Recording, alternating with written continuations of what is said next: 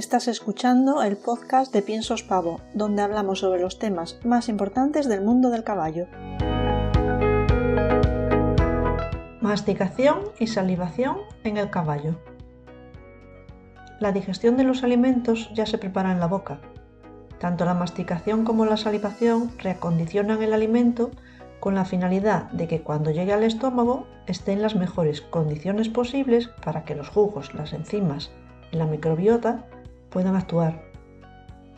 En el episodio de hoy hablaremos de la importancia de la masticación y la salivación para que conozca su relación con la salud digestiva y el aprovechamiento de los alimentos.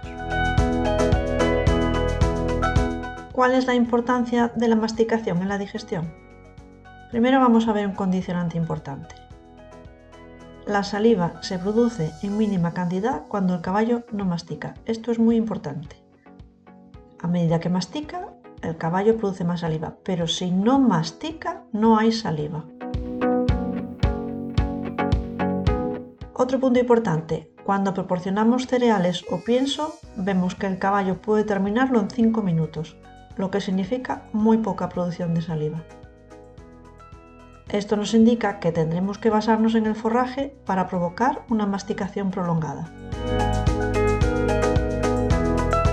La saliva ablanda, humedece y envuelve el alimento en la boca, facilitando su dilución sin lesionar ni la garganta ni la mucosa del esófago. Tiene por tanto un efecto lubricante y emoliente.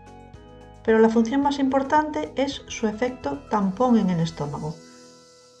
Un caballo puede llegar a producir 35 o 40 litros de saliva diarios si mastica adecuadamente esto neutralizaría todo el ácido del estómago. Imaginaos la cantidad de litros que harían falta. A diferencia de los humanos, que apenas producimos ácidos estomacales si no comemos, en el caballo se producen de manera continua, o casi. Mm, en potros es totalmente continua y en adultos hay interrupciones como de unos 15 minutos, pero podemos considerar que es de manera continua y lo hace tenga o no comida en el estómago y esto es así por su naturaleza herbívora. En condiciones normales un caballo pasta continuamente y solo deja de hacerlo para dormir, para interactuar con la manada o para huir. La hierba que va entrando en el estómago junto con la saliva, que se produce cuando mastica, va neutralizando todo este ácido, de modo que se logra un pH óptimo para digerir el alimento.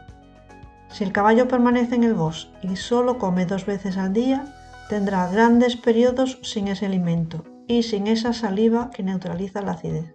Esto, como os imagináis, predispone muchísimo a padecer úlceras gástricas.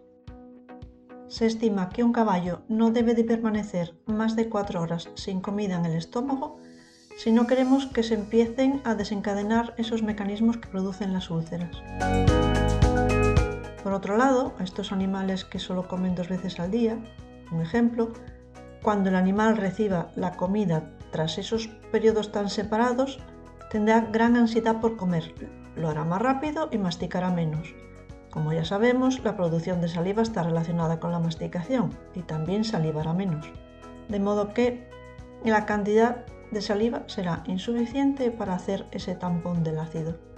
La masticación tiene efecto directo también sobre el tamaño de la partícula que llega al estómago.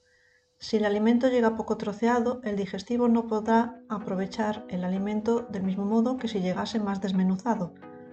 La solución tampoco sería triturar más el cereal o hacer los pellets del pienso más pequeños, ya que entonces masticaría menos y entramos otra vez, en el círculo vicioso de salivar menos. Por lo tanto, la saliva y la masticación tienen un papel primordial a la hora de favorecer la digestibilidad del alimento y de neutralizar el ácido del estómago previniendo úlceras y favoreciendo la digestión para optimizar el aprovechamiento de los alimentos.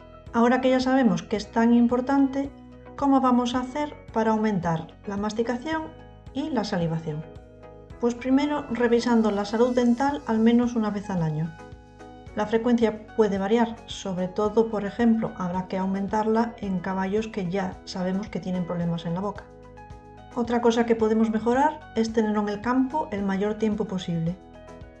Estando en el campo comerá muy frecuentemente, de manera que en ningún momento tendrá el estómago vacío mucho tiempo. Muy importante, proporcionar forraje la mayor parte del tiempo.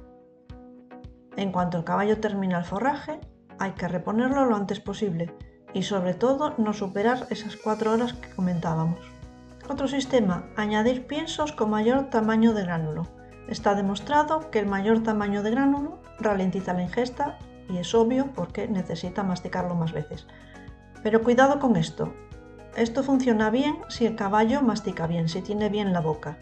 Si el caballo tiene algún tipo de dolor, algún tipo de deficiencia dental, lo que hará es tragar el pienso sin masticar, como si fuesen unas pastillas. Entonces hay que tener cuidado. Si vamos a aumentar el tamaño del gránulo, tenemos que estar seguros que el caballo puede masticar bien.